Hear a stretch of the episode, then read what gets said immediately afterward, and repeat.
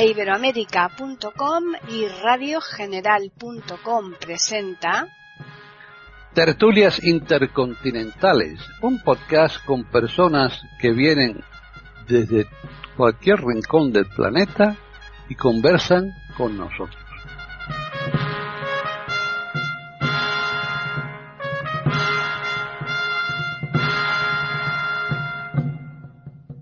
¿Qué tal? Bienvenidos un día más a Tertulias Intercontinentales en iberoamérica.com. Soy Paqui Sánchez Galvarro y hoy tenemos una tertulia muy, muy musical. Vamos a saludar a los que, van a realizarla, a los que van a llevar a cabo. Tenemos la ausencia de Davis, pero se incorporará, si Dios quiere, la semana que viene. De manera que vamos a saludar en primer lugar pues a María Eugenia de Jar. ¿Qué tal, María Eugenia? Hola, Paqui. Eh, un saludo con mucho amor, como siempre, y para todos mis compañeros de tertulia y también a nuestros oyentes. Creo que hoy van a todos a disfrutar este tema. Y ahora seguimos con Juan Carlos Parra. ¿Qué tal, Juan Carlos? Hola, ¿qué tal? Hola a todos. Un saludo a mis compañeros, también a los oyentes. Y sí, es verdad que tenemos un, eh, por delante pues un programa interesante y además muy entretenido y que lo vamos a pasar bien seguro. Seguimos con René Escape, que está en Argentina.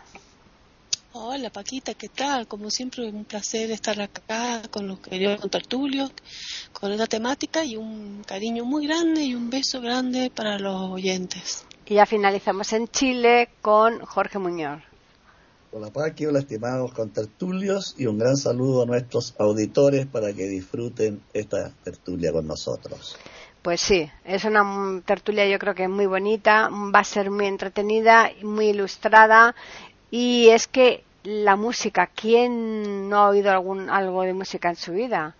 E incluso, como yo comentaba a micrófono cerrado, los acentos que tenemos en cada país, a la hora de hablar, mm, todos tenemos una cierta musicalidad. Yo recuerdo en un viaje que hice a Japón, que me sorprendió enormemente porque iban como en cadena en, en, los restaurantes, iban eh, como en cadena es, pidiendo las cosas. Entonces el, el, el, el, camarero que nos atendía a nosotros le decíamos tal cosa y él lo decía y a continuación un poco más atrás y otro más atrás, o sea, y, iban teniendo una yo nosotros nos quedamos sorprendidos porque nos pasó en muchos sitios allí en Japón y es pura música, de verdad, era, era bonito eso, ¿eh? en fin, pues nada, vamos a hablar de la música, las propiedades que tiene, la cantidad de efectos y, y, la, y, la, enorme variedad que hay de música, afortunadamente. O sea, que hay para todos los gustos. No podemos decir que es que a nadie no le gusta la música porque hay tantos tipos de música que, que vamos, es difícil que alguien no haya algo de la música que no, que no les atraiga. Vamos a comenzar con María Eugenia. Así que adelante.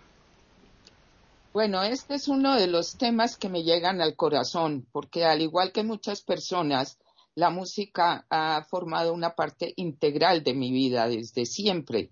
Yo creo que desde que nací. Y empezaría entonces el tema de la música, casi con la pregunta de ¿qué significa esto? ¿Qué es la música? La música, pensemos entonces sonido, silencios, ritmo, armonía, disonancia, estos son los componentes de la música. Y la música está en la naturaleza también. No es sino quedarnos en silencio para escuchar. Y vamos a oír a los pájaros, vamos a oír la música del viento en los árboles, del agua. Todos los seres son afectados y tocados por esto que llamamos música pero es el animal humano, que somos nosotros, el que de esto hace lo que estamos en este momento empezando a, manejar en la conversación de hoy, que es esto que llamamos música, ¿qué es? Esto me hace pensar primero que todo en Humberto Maturana, este epistemólogo y biólogo maravilloso que hablaba mucho de la humanización de un animal y eso somos nosotros. ¿Y qué significa humano? Ahora voy a llegar a la música, pero es que humano, eh, partiendo de, de, Maturana, también me hace pensar en Víctor Frankl, otro pensador que hemos nombrado varias veces en las tertulias, para quien espiritual y humano eran sinónimos. El animal humano es el que trasciende el solo instinto y empieza a tomar un papel de co-creador en la naturaleza, no simplemente guiándose por lo instintivo. En ese sentido, entonces, lo que son los sonidos y las armonías y los silencios y los ritmos, el animal humano lo nombra. Alguna vez le oía yo a Maturana hablar del ser humano como el animal que pone los nombres, que nombra, que comunica como todos los demás animales también comunican, pero puede comunicar sobre la comunicación. Esto hace que cuando hablemos de música, estamos hablando de una cosa particularmente humana. Y en ese sentido, entonces, esta posibilidad de hacer de estos conjuntos de sonidos y silencios, de ritmos y vibraciones, algo más que simplemente un fenómeno que se podría registrar en un laboratorio. Finalmente, lo que llamamos música son vibraciones, vibraciones que se emiten desde algo que eh, viajan hacia oídos que escuchan, se podría registrar en un laboratorio las vibraciones. Eso hace que en la música la parte de números, la parte matemática también es muy importante. Esto lo señaló mucho en la antigua Grecia Pitágoras. Para Pitágoras la música venía con las matemáticas y los números y él fue el que habló de la música de las esferas, hablando de las galaxias, hablando del cosmos, y él veía en la armonía que se podía percibir también en, lo cosmológico, ahí también él habló de la música de las esferas. Pero ¿qué es entonces la música? Si lo reducimos únicamente a lo que se puede medir, entonces tendríamos un interesante resultado matemático, pero habríamos perdido qué? Yo digo el alma de la música. El alma es lo que produce el conjunto de sonidos y de ritmos y de todas estas características que hacen que sea algo más que simplemente una matemática o unos números.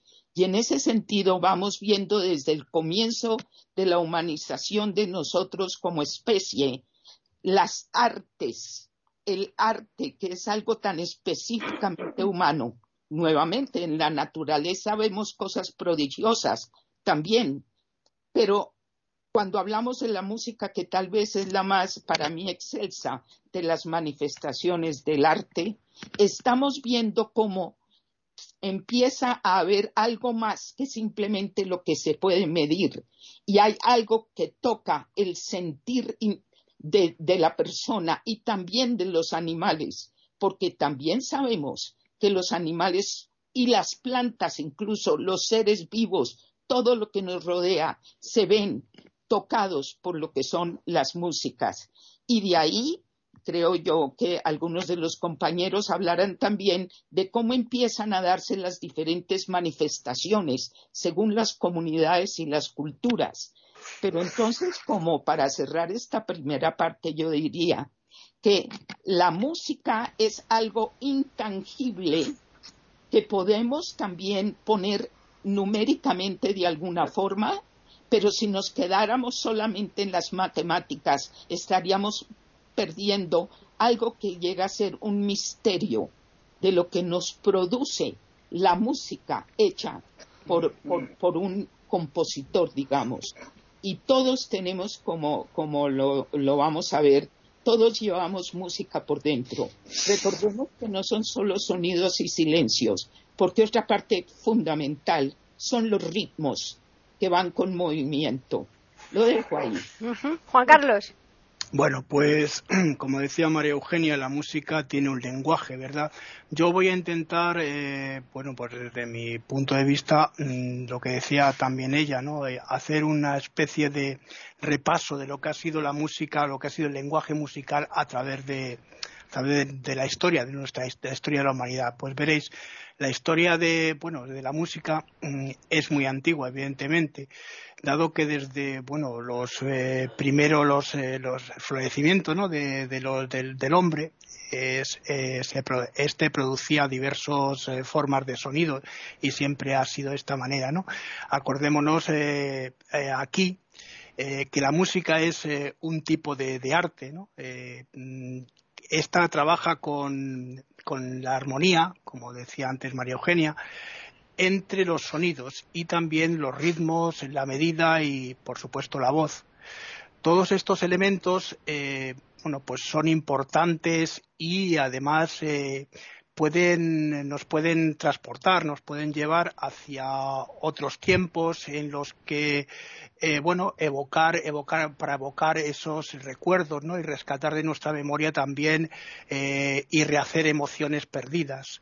Bueno, pues vamos a ver aquí eh, otra cosa que tengo que decir también, porque llegaremos a la parte de Grecia. La palabra música precisamente viene de un término griego que es musique, que significa el arte de las musas, pero llegaremos a ello, ¿no?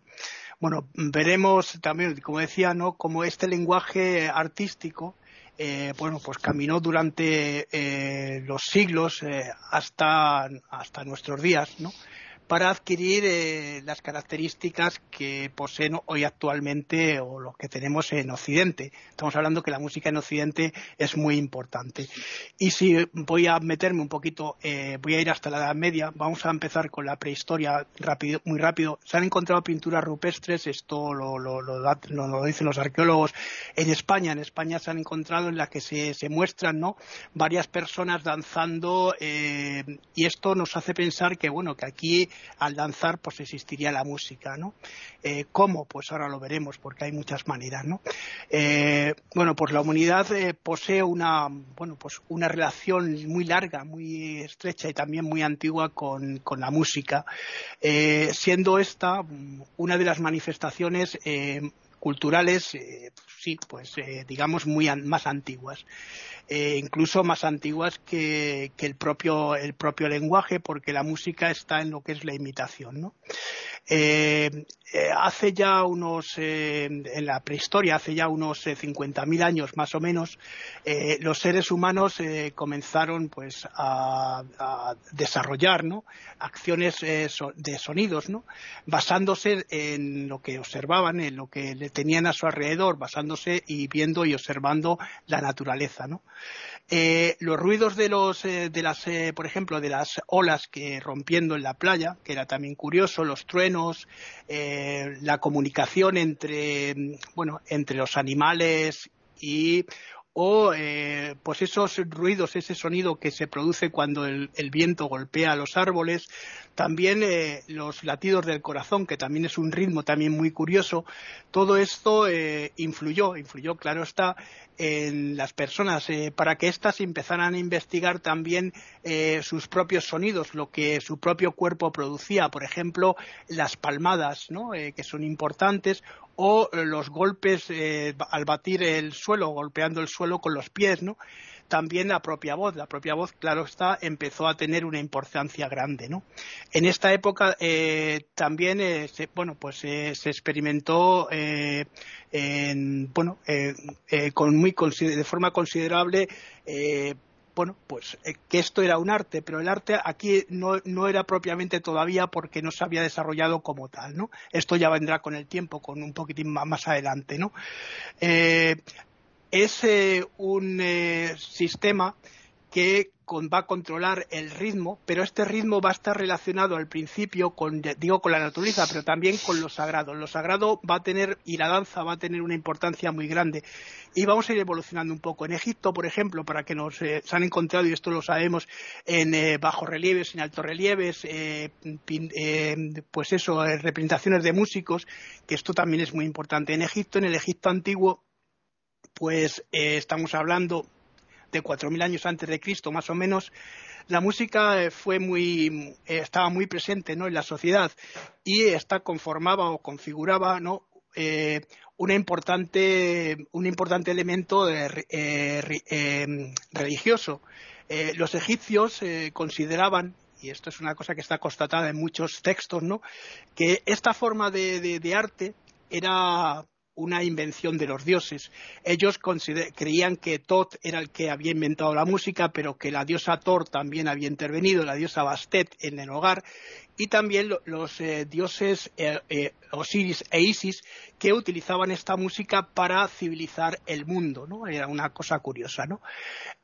la música era, bueno, pues empleaba aquí de, forma completamente en los rituales, ¿no? Rituales, eran los rituales sagrados. También se utilizaba para eh, los rituales en la agricultura. Tened en cuenta que Egipto es un lugar en el que vivía muy eh, dependiente de la agricultura, ya que era, una agricultura que era muy abundante, ¿no? cuando llegaban las crecidas del Nilo, ¿no?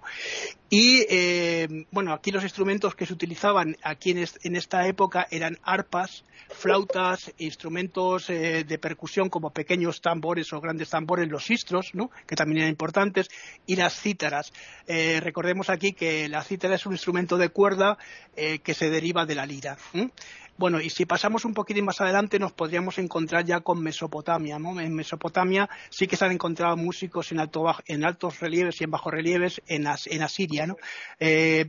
En la región de, Mesopotamia, sabéis que está localizada entre los eh, ríos Tigris y Éufrates, eh, bueno, pues aquí habitaban los pueblos sumerios, eh, asirios y babilonios. esta forma está, bueno, se han encontrado aquí arpas de, tres cuerdas a veinte cuerdas, es una cosa muy curiosa. Y esto eh, supone, supone que, bueno, que este tipo de música ya se utilizaba con frecuencia en este, en este momento, ¿no? Se estima que, vamos a ver, estas pueden tener más o menos unos 5.000 años de antigüedad. Eh, estamos hablando también de que los sistemas poco a poco van evolucionando, ¿no? Y también se descubrió, eh, también aquí se han descubierto cítaras que, bueno, como decíamos, como decía al principio de la introducción de Mesopotamia, pues son lo que va a ser importante aquí dentro del pueblo de, los pueblos. Si vamos a China y a, la India, que ya es un poquitín una evolución un poquitín mayor, aquí nos vamos a encontrar también con representaciones en diferentes muros, sobre todo sagrados. Bueno, pues en Asia, en, torno, estamos hablando del año 3000 antes de Cristo, eh, bueno, la actividad eh, musical eh, prosperó y prosperó bastante, ¿no? Sobre todo en la India y en China. Eh, en estas regiones, en estas dos regiones, eh, esta la, también estaba eh, fuertemente relacionada con la espiritualidad, ¿no? Como pasa en muchos pueblos al principio, ¿no? ¿Por qué? Porque la música a veces se considera como relación o dada por los dioses, ¿no? el instrumento más popular entre los chinos, a pesar de que se han encontrado flautas, ¿no? Era curiosamente la cítara y los sistemas musicales aquí en China empleados era una escala que era la escala de cinco tonos que se, que se, que se llama pentatónica. que además yo no sé si cuando tocamos, si habéis tocado el piano, eh, con las teclas negras, con las sostenidas se pueden tocar perfectamente esta escala, ¿no? Eh, bueno, eh, hacia el año 800 antes de Cristo y hablando de la India hay una, innovación también musical que es el sistema de rayas. Este sistema de rayas eh, que no utiliza mm, eh, no utilizaba en, aquel tiempo notas musicales y era mm, bueno estaba compuesto de tonos y semitonos eh, y ya voy a, para terminar esta parte, si me permitís, voy a hablar un poco de Grecia y Roma muy rápido, ¿no? Eh, hay representaciones, como bien sabemos, en casi muchos mosaicos y en muchos lugares, tanto en Grecia como en Roma, ¿no? Podemos observar que la cultura musical en la Grecia antigua, mm, eh, bueno, pues funcionó eh, como una especie de, eso de encuentro entre los hombres y los dioses, ¿no? Como hemos visto a través de, la, de lo que estamos viendo, ¿no? El, devenir de la música, ¿no? Y de, la historia, ¿no? Eh, tanto es así que la palabra, como decía antes, eh, música, procede de un término griego que es musique, que significa eso precisamente, el arte de las musas. recordemos aquí que las musas son diosas em, diosas o divinidades que guiaban eh, inspiraban eh, a, las ciencias, a, las ciencias, y a, las, a, las artes. ¿no?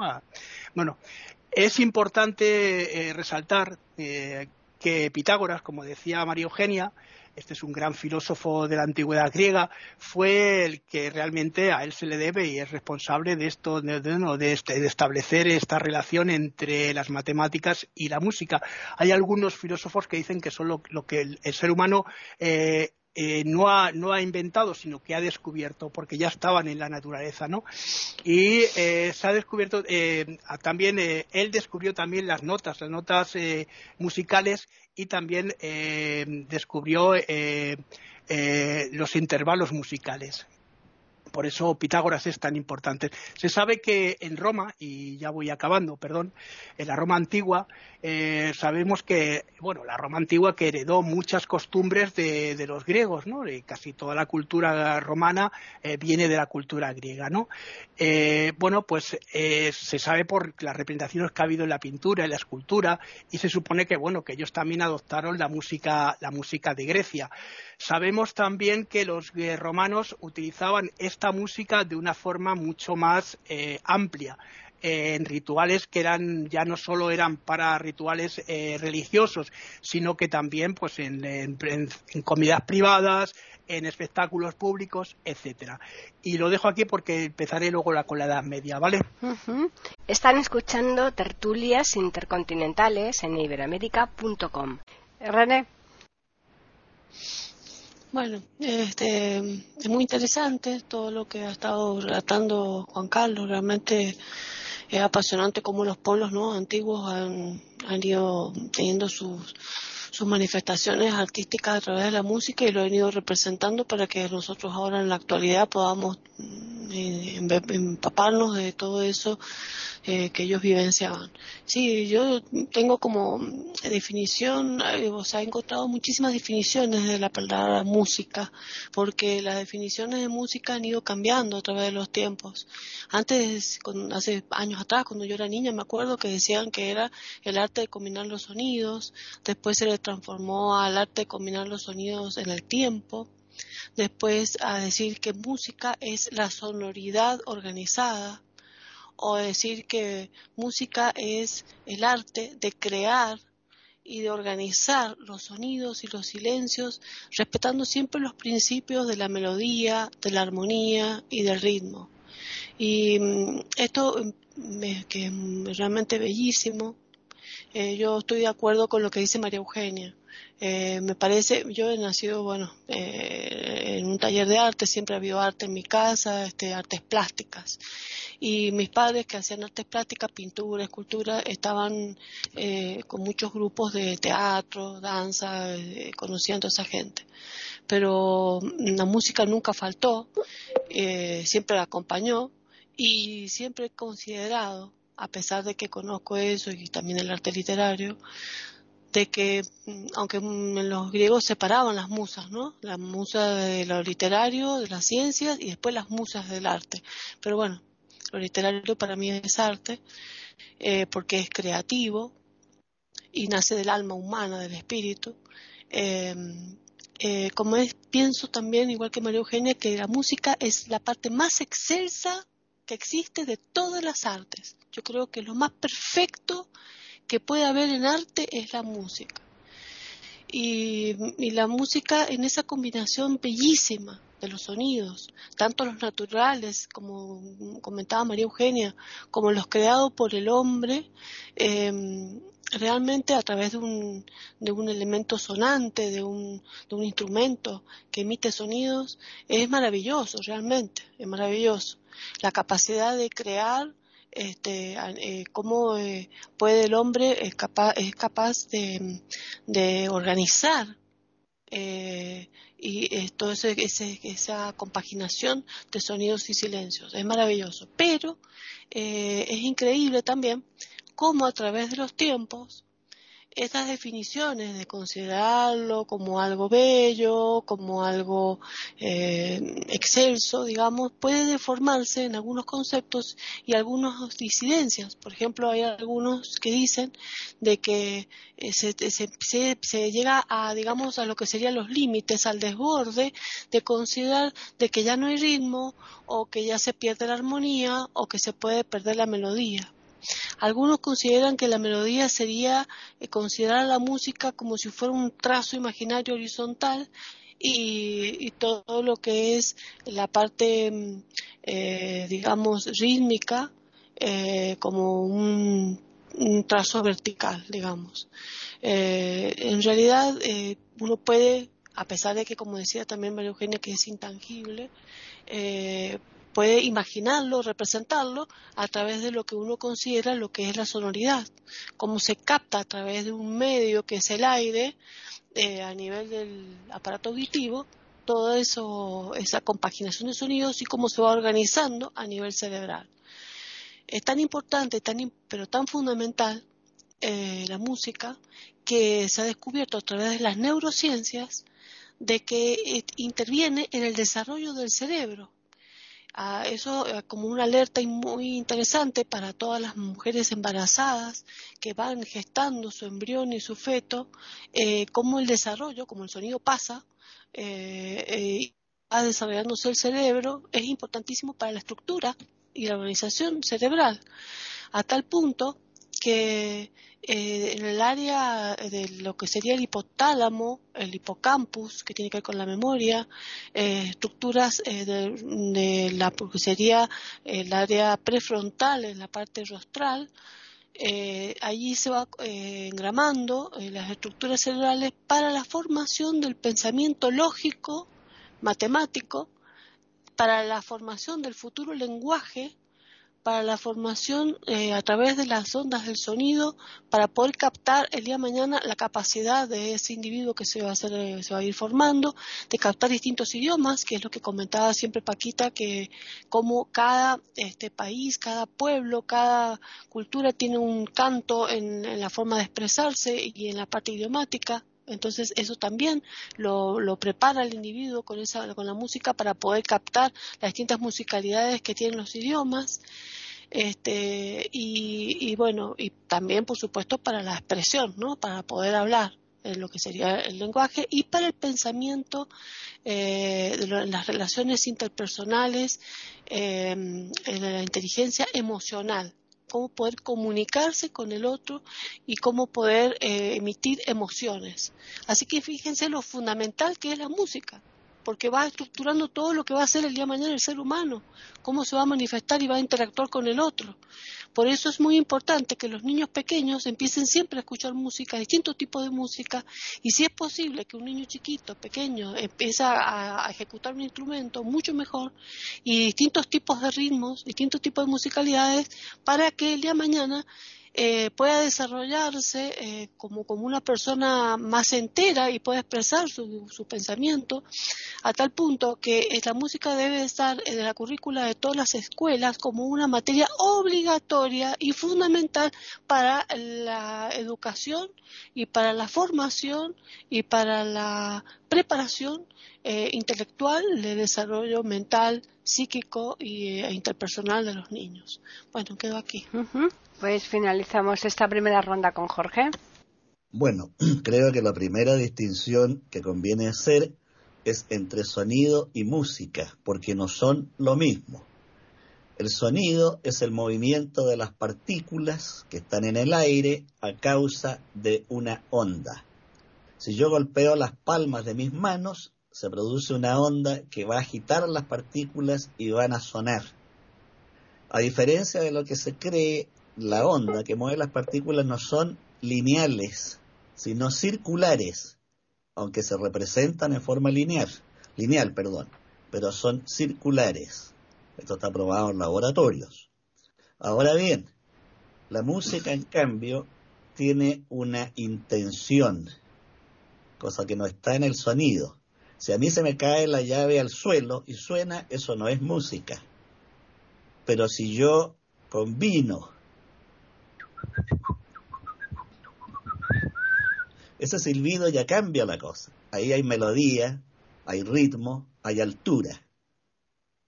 Entonces es fundamental partir con esta distinción. La música, aunque sea curioso, no es la más antigua de las artes y uno tiende a pensar que sí.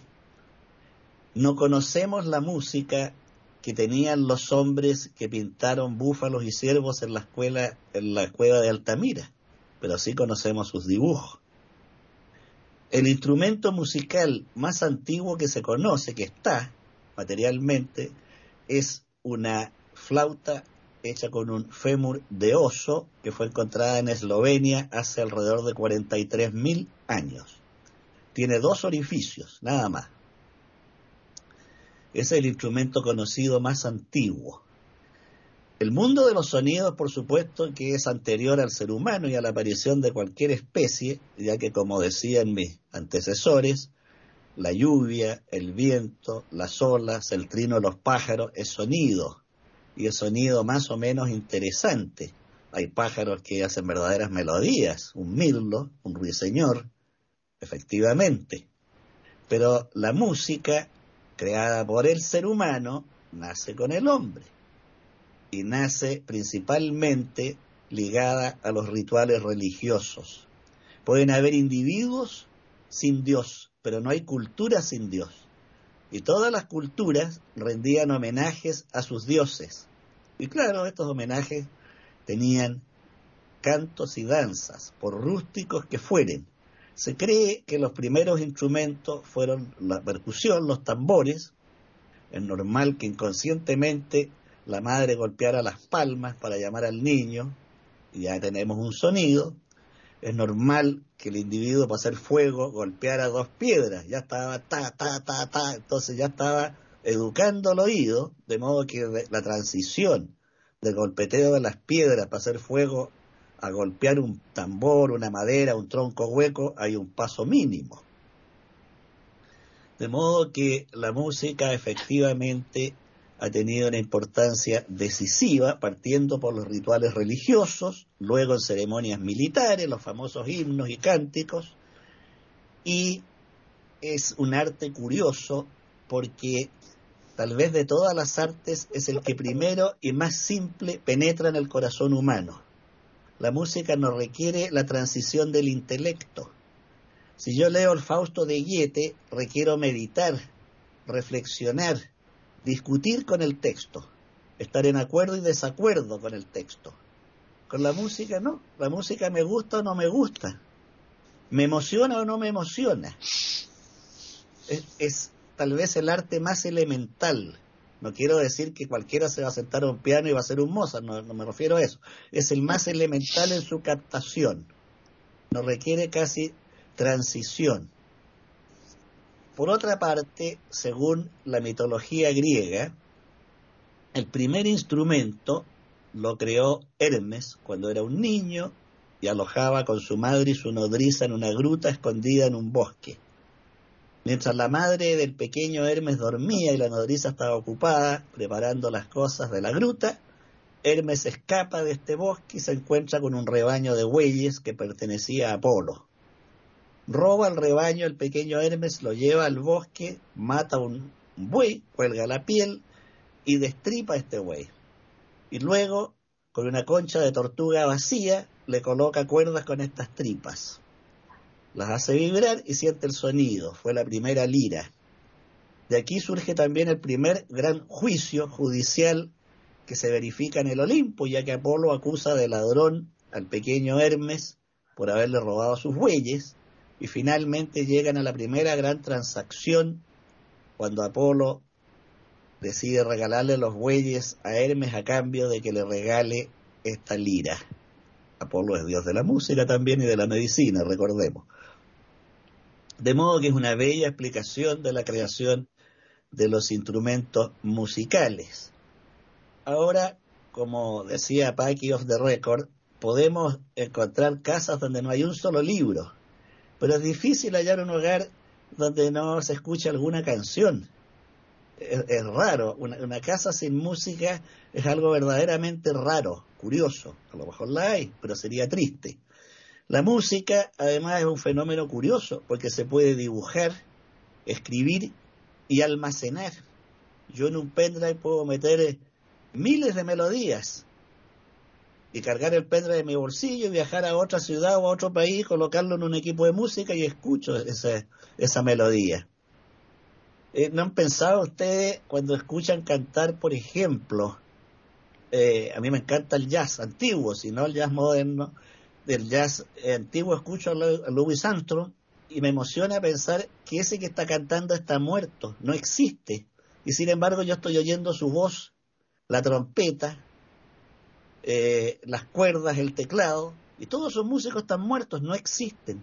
Y sin embargo la música yo la tengo. La tengo y la puedo trasladar. Por el momento voy a quedar aquí, Paqui. Muy bien. Hay veces que la combinación de sonidos sí que podría llegar a ser música. Por supuesto, ¿eh? por supuesto, eso lo dijimos. claro, claro. Es que yo, eh, no podría existir música si no hay sonido. Claro, yo voy a poner aquí un ejemplo. O sea, estoy diciéndolo esto porque voy a poner eh, para que los oyentes lo oigan ahora. Voy a poner una secuencia musical que está hecha con copas, copas de cristal. Sí, he oído muchas, Claro, entonces esto golpeando cada copa, cada copa tiene un sonido de la, una nota musical de, de la escala y, con, y golpeando esas diferentes copas, tú le vas dando una copa, un golpe a una copa, eso es un sonido, pero sin embargo... No, es un conjunto de sonidos pero, claro, armónicamente. Exactamente, entonces buscando una serie de copas que cada una tenga un sonido distinto, pues se consigue, por ejemplo, pues eh, eh, cualquier melodía. Yo voy a poner aquí Por una... pero eso es un instrumento. Claro, claro, eh, que, que, es una copa, sin más, no, no es otra pero cosa. es un instrumento musical. Eh, y bueno, pues eh, así que vamos a escucharlo para que los oyentes vean que como con una simple copa, en este caso con varias copas, cómo conseguimos esta preciosa música.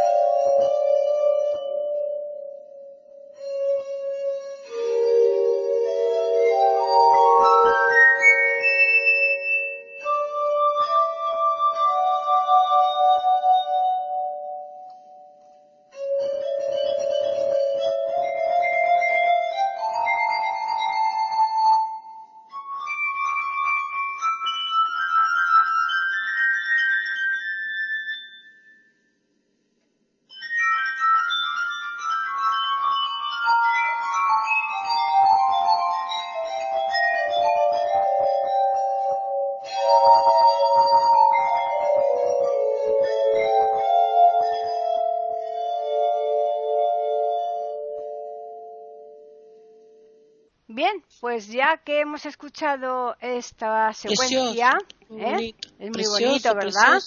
Están escuchando tertulias intercontinentales en iberamérica.com. Empezamos la segunda ronda con María Eugenia. Hablando de, de diferencias entre unas cosas y otras, yo creo que no es tanto decir que el sonido no es la música, sino que hay una gran diferencia entre sonido y ruido son dos cosas diferentes. El ruido suena, por supuesto que sí, pero en toda música va a haber sonidos como parte de lo que es la música. En eso sí lo veo también bastante, bastante claro. Y hay una cosa muy interesante que es la sordera tonal. Una persona que tenía esto era Freud, por ejemplo. Estos son personas que escuchan, no es que sean sordos, pero no captan lo que hace que la música sea música, que son las relaciones entre sonidos y silencios, porque no olvidemos que en la música es tan importante el sonido como el silencio, las vibraciones de sonido y las pausas de silencios son indispensables en la música también. Y está la parte del ritmo. lo que me parece tan interesante de, lo de la música es la unión que tiene esta forma de arte. Ya hemos dicho que esto está en toda la naturaleza, pero es el animal humano el que toma esto extraordinario y además compone otras cosas, compone obras. Es muy interesante pensar la importancia del ritmo. Por ejemplo, una de las percusionistas más importantes es Evelyn Glennie. Y Evelyn Glennie es totalmente sorda. Ella perdió el oído de pequeña. Y teniendo una condición musical muy importante, uno de sus maestros tuvo el talento de enfocar a esta niñita por el lado de percusión, porque lo que él sabía es que aunque ella perdiera el oído, no iba a perder la posibilidad de captar las vibraciones, lo que hace que hoy por hoy esta sea una percusionista reconocida y además también ella eh, eh, toca la marimba, este instrumento maravilloso algo parecido a lo de las copas que nos presenta Paqui, ¿no? La marimba, y es maravilloso escuchar un concierto de Evelyn Glennie en marimba, y ella capta las diferencias vibracionales y hace las conexiones para ella misma, que es de lo que se trata la música. La música también es muy interesante porque creo que lo señalaba Jorge, y es cierto, es que la música es emocional, es de las emociones, no tanto del intelecto. Por eso es que si redujéramos a únicamente números y matemáticas, cosa que se puede hacer con cualquier obra musical, estaríamos perdiendo lo que yo vuelvo y repito que llamo el alma de ese fenómeno, que es la diferencia que hay entre una sinfonía de Mozart, entre, entre un concierto de Beethoven y lo que puede ser una serie de ruidos de una obra de construcción. Porque es muy interesante. Por una parte, y Juan Carlos nos está dando una magnífica explicación sobre las distintas culturas y las distintas épocas musicales también y cómo va variando según las comunidades van generando diferentes formas de plasmar las expresiones humanas. En el caso de la música y las emociones, por ejemplo, la música marcial, que es de desfile, que evoca un sentimiento que va muy relacionado con lo militar. Está, por supuesto, que la música sacra también y alguna vez oía yo cuando estaban hablando unos músicos del primer instrumento, cuál era, algunos insistían en que los vientos, otros las cuerdas, pero una persona dijo la voz, porque es que la voz humana es también un instrumento musical.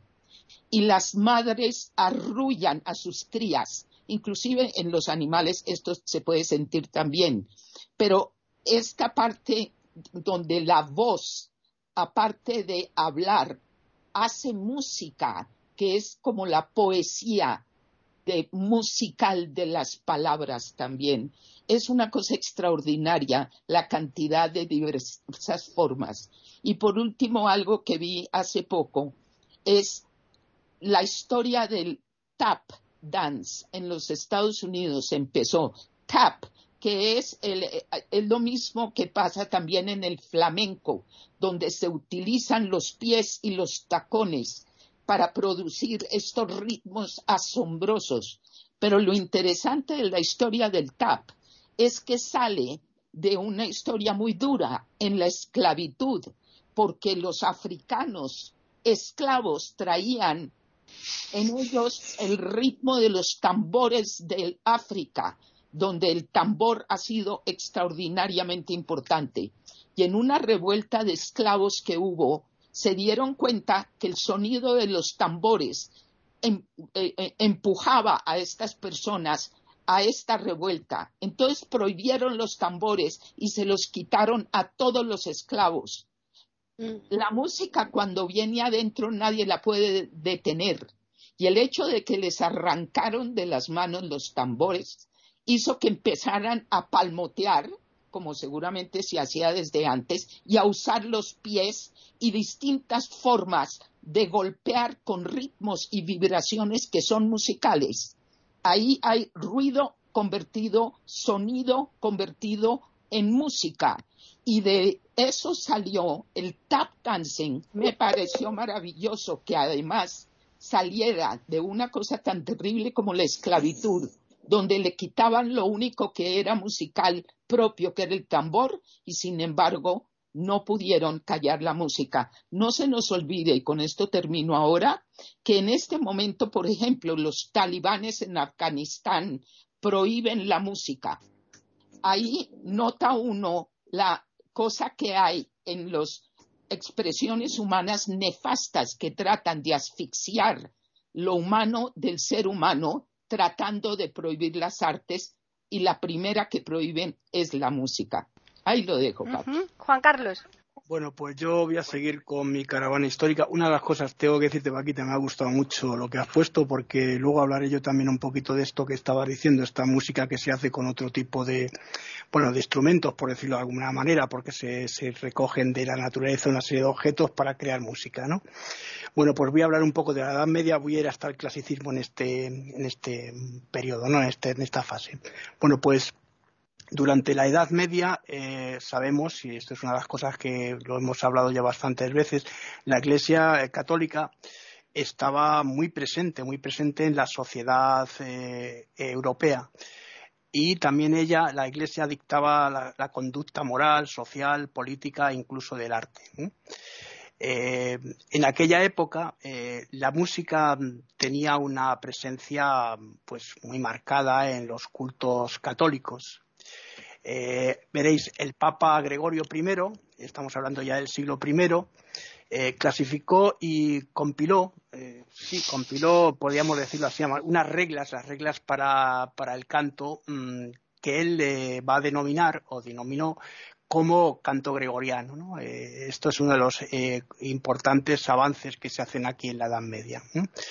Otra, bueno, pues otra expresión también, eh, también muy importante que podemos citar aquí en este periodo, pues eh, serían lo que se llaman las cantigas de, Santa María, ¿no? Son estos códices que son, 20, son 427 eh, composiciones que están producidas en galaico portugués y que, bueno, eh, eh, de alguna manera, bueno, están divididas, perdón, en, en, cuatro manuscritos y que fueron compiladas por Alfonso X el Sabio, como bien sabéis, en las escuelas de traductores de Toledo. Bueno, pues es también una cosa importante, ¿no? Bueno, pues otra importante, eh, una importante compositora de esta época va a ser una mujer llamada, lo diré, Hildegard von eh, Bingen. Eh, esta también fue más conocida, por eso se me, se me iba el nombre, porque son nombres alemanes, ¿no? Eh, como la Sibila del Reino, ¿no? Es una mujer también que, que, fue importante. En la, de aquí pasaríamos a la música renacentista. Veréis, en la música renacentista en esta época, que como bien sabemos va del siglo XIV al siglo XVI, la cultura, bueno, pues sufre también sufrió una importante, un importante cambio por motivos obvios. Eh, aquí se va a volver hacia la razón. Eh, la ciencia también va a ser importante y el conocimiento. El conocimiento que además intenta distanciarse de lo que fueron las eh, costumbres de la Iglesia Católica, ¿no? Conocimiento del ser humano, como bien sabemos, esas figuras de Vitruvio, pero también en la música, ¿no? Bueno, pues todo esto se reflejó también en, la música, evidentemente, que presentaba en, ese, en época características eh, eh, más universales y también eh, buscaba o se buscaba de alguna manera distanciarse de esas costumbres católicas ¿no? que había en ese momento. Una característica significativa y singular de la música en este, en este periodo, en este, en este momento, fue la, polifonía. ¿no? Eh, esta, comprendía combinaciones simultáneas de cuatro sonidos. Esto va a ser también muy importante. Y podemos citar como uno de los, eh, de los grandes aquí, de los grandes compositores ¿no? Eh, del Renacimiento, a Thomas Welks, ¿no? uno de los importantes. Y de aquí pasaríamos a la música barroca, que la música barroca ya va a experimentar también un cambio, cambio grande, ¿no? porque a partir del siglo, se produce a partir del siglo XVII, el movimiento barroco, eh, bueno, pues promueve un cambio también, como decía, muy marcado en el escenario musical. Eh, fue un periodo bastante, por lo que sabemos, fértil y, eh, e importante, importante para la música, eh, bueno, occidental. Y esta va a presentar o presentaba novedades, bueno, en los contornos, en los contornos de la tonalidad, de las tonalidades, con eh, la utilización de, los modos, de los modos, del modo jónico, que es modo mayor, como sabéis las claves, la clave de sol mayor, clave de sol menor, y también el eólico, ¿no? que es el modo menor. Esto es uno de los inventos importantes también del barroco.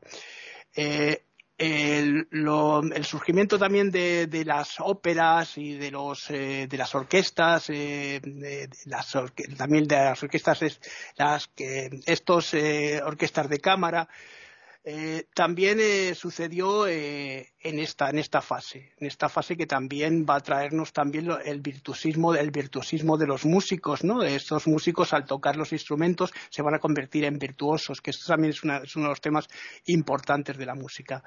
Y eh, podríamos citar eh, como eh, importantes destacados músicos de, de, este momento, pues a uno que le gusta mucho a Paquita, que es Vivaldi, ¿no? Antonio Vivaldi, también, por supuesto, Johann Sebastian Bach es uno de los grandes, eh, otro de los importantes podía ser Domenico Scarlatti, Boccherini. Hay mucha gente aquí importante, pero estos tres que acabo de citar creo que son los más importantes. Lo dejo aquí en el clasicismo para luego ya ir terminando poco a poco, llegar hasta el siglo XX, ¿vale? muy bien. Están escuchando tertulias intercontinentales en iberamérica.com. René. Bueno, eh, este, la verdad que la música, como hemos estado hablando, eh, tiene, ha tenido muchísimos procesos evolutivos a través de la historia. Eh, evolutivos, eh, o sea, ha sufrido o ha sido beneficiada con el tiempo. Y digo sufrido porque también hay música, si me hablas de un Vivaldi, que justamente nombraba recién, entre las cuatro estaciones de Vivaldi y un reggaetón, no creo que haya mucha, mucha maravilla, ¿no? Eh, o sea, eh, son gustos, pero realmente no podemos comparar lo que es una música genial y casi perfecta como la de los clásicos a, la música actual, por más que existan culturas que gusten ese tipo de, música que, que a mi entender, bueno, y como no a mi entender, sino el de muchos, critican si realmente llevan ritmo, si realmente son, llevan melodía, si realmente hay, tienen armonía. Entonces ya se descalibraría la definición de lo que queremos considerar como música, donde existe una creación, una, y, pero los sonidos están desorganizados, que es lo que está pasando en la música actual. Obviamente, si nos ponemos a escuchar una determinada música, nos damos cuenta si es antigua, si es más reciente, y si es actual. Pero también nos damos cuenta cuando nos altera, cuando nos pone nerviosa, nos genera ansiedad, eh, nos provoca dolor de cabeza o cuando nos relaja, cuando nos armoniza, cuando nos calma, cuando nos seda. Eh, había, yo vi una vez una documental de física cuántica muy interesante, muy interesante, eh, que hablaba, bueno, de muchísimas cosas, pero entre las cosas que hablaba, hablaba de ver con el microscopio electrónico la estructura eh, atómica, eh, como es del, del, del, agua, de una molécula de agua. En la molécula de agua le ponían, para observar cómo está distribuido hidrógeno, dos, oxígeno, cómo está distribuido los, las estructuras atómicas, y se veía que cuando ponían una música clásica, suave, armónica y melódica, un vals, por ejemplo, clásico, la forma de la estructura de las moléculas se formaban eh, adentro de los átomos en forma de cruz. Y le ponían una música de estas modernas, como por ejemplo un rock metálico, y se desarmaba todas las moléculas en formas totalmente desorganizadas. Lo mismo han hecho experimentos con plantas. Han tomado plantas eh, con hojas lanceoladas así y le han puesto una música melódica y la planta se pone eh, como si fuera más erguida la hoja y turgente y le ponen una música de estas disonantes eh, como este rock violento con mucha percusión metálica y la hoja se tiende, lo, captan con cámara Killian inclusive, como la energía que, que se ve como si fuera una imagen eh, del áurea, es decir, la parte energética que elimina la planta y todo ser vivo, cómo se achica, cómo se altera y cómo se mueven las vibraciones de la planta. Es decir, que, que no solamente la, la música afecta al humano, si bien es creada por humanos, eh, afecta también a los animales y afecta también a, todos los seres vivos. Y también a sustancias como el agua o, otros elementos eh, que no son este, vivos, aparentemente, ¿no?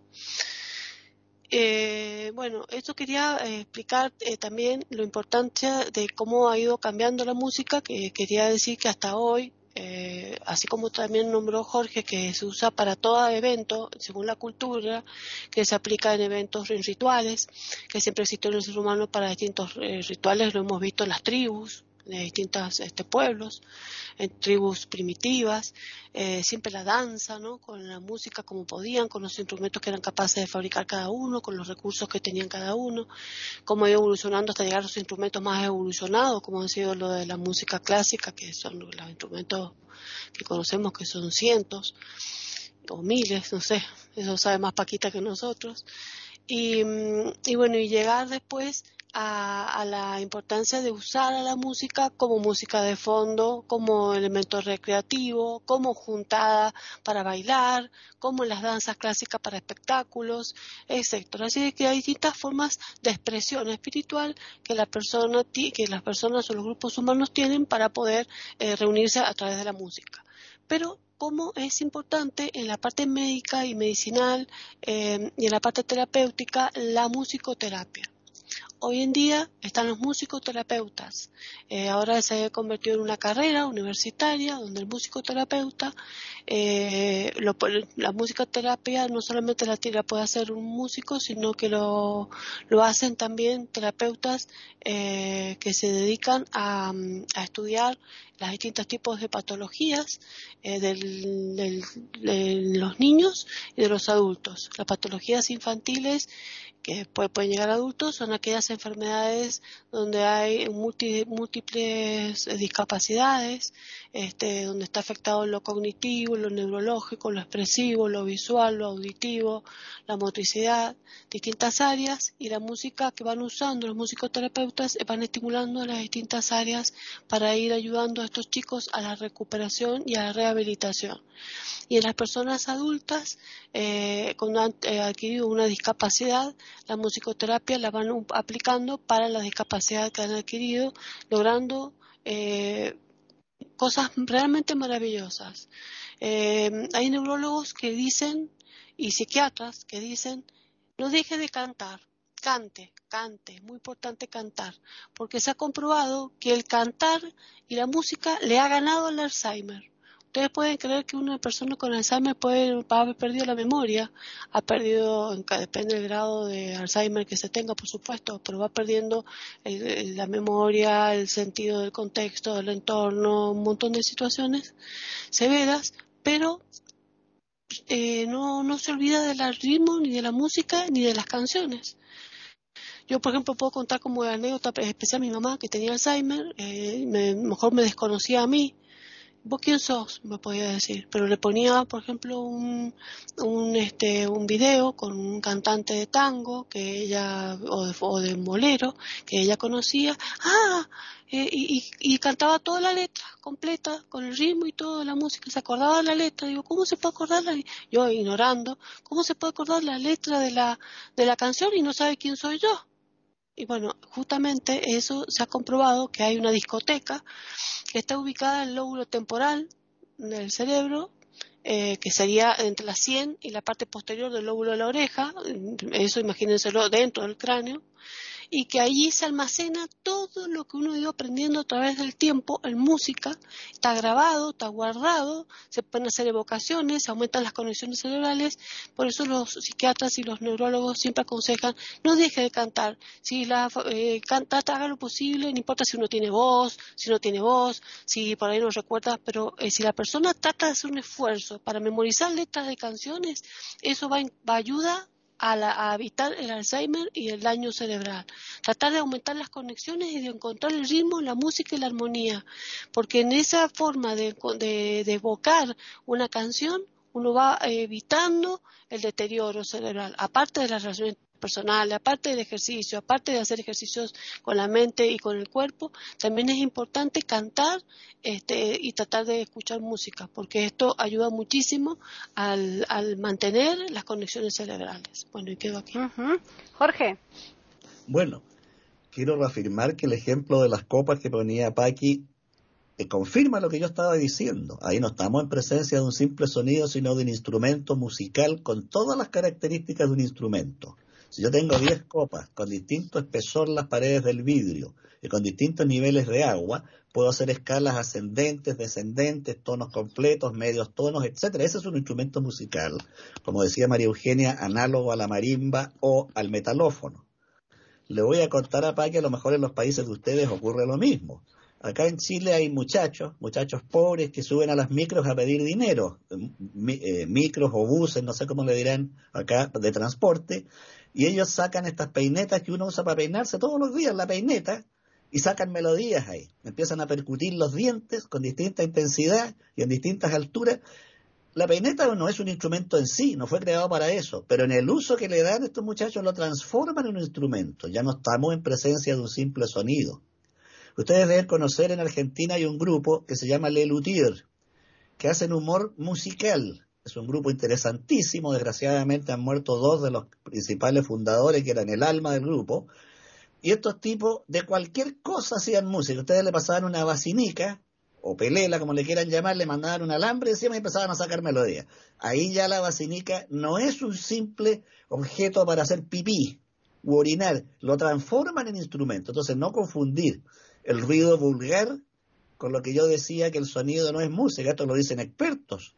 Entonces, eh, eh, uno puede, por ejemplo, si yo hago así en mi escritorio ahora, eso es un ruido nomás, pero si yo empiezo a hacer...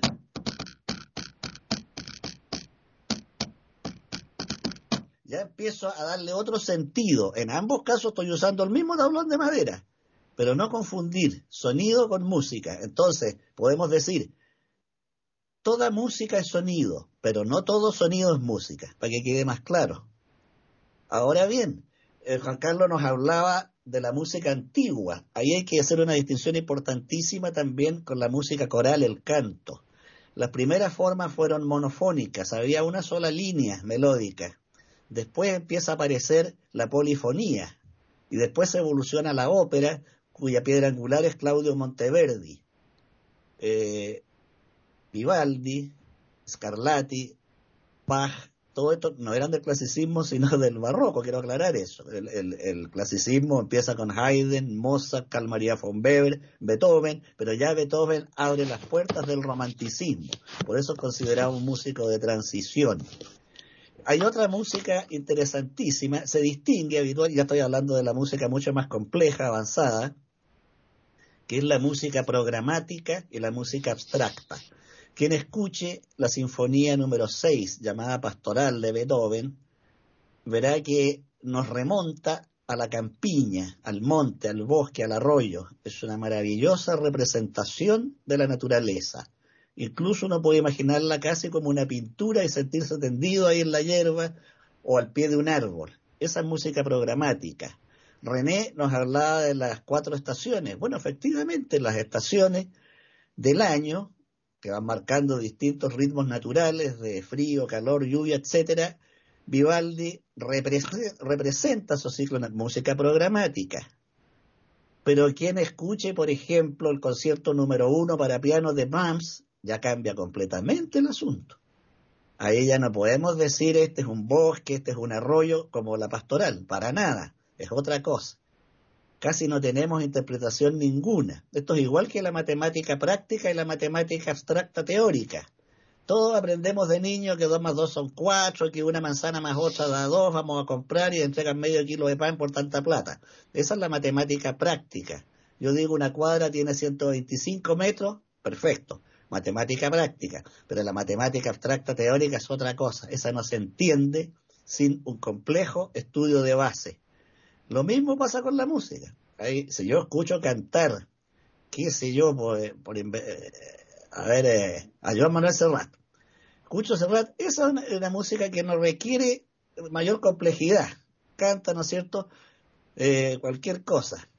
Todo pasa y todo queda, pero lo nuestro es pasar. Ya le entiendo la letra que me ayuda y tengo la melodía inmediatamente en el oído. Pero vamos viendo una obra de Stravinsky y ya cambia el asunto. Esa es música de otra índole, a algunos les podrá gustar, a otras no, ese es otro tema, pero tiene otra estructura, rítmica, melódica, tonal, etcétera. Por lo tanto, la música, igual que en las otras artes, hay grados de complejidad y de complejidad que requieren gran estudio. Yo le recomendaría a nuestros auditores un librito muy bello de Bela Bartok que se llama Cómo escuchar la música. Es interesantísimo, ¿no? Porque eh, uno piensa que cómo voy a enseñar a escuchar la música si yo me pongo el disco, el pendrive y se acabó el asunto. No, se puede enseñar a oír música, a distinguir los vientos de las cuerdas, los teclados, los ritmos, los silencios, la altura tonal, etcétera. Y entonces se disfruta de otra manera la música cambia el asunto. Pero indudablemente que la música, como ya se ha dicho, es un, arte universal, es un lenguaje universal que no requiere traducción. Yo no puedo leer a un autor noruego sin traducción, pero puedo escuchar a un músico noruego y disfrutarlo o no gustarme, eso es legítimo, ya es otro tema. Pero repito, cualquier cosa, un objeto, yo lo puedo usar para hacer ritmo, o para tocar si tiene cuerda, o si tiene dientes como una peineta pero ahí ya no estoy en el puro sonido, ya estoy haciendo otra cosa. Por el momento quedo aquí para aquí. Bueno, pues yo creo que ha estado genial todas las intervenciones, ha tocado la música desde distintas parcelas. Como vamos a dedicar un segundo podcast a, a la música, yo creo que es el momento en que eh, hagamos ya el, parón aquí en este y la semana que viene lo, lo, continuemos. Esperemos que ya pueda participar también Davis y nos dé su impresión sobre lo que es la música. Así que vamos a recordarles a los oyentes que nos pueden escribir a tertulias.eiberoamerica.com y también al Twitter si lo desean que es eiberoamerica con las iniciales eh, I y la A de América en mayúsculas. Agradeceros, como siempre, la presencia aquí en este podcast a todos los que habéis participado y a los oyentes por la escucha que nos mm, prestan semana tras semana. Les emplazamos entonces para que regresen el lunes próximo aquí a iberoamérica.com y nosotros pues les ofreceremos esta segunda parte sobre la música en tertulias intercontinentales.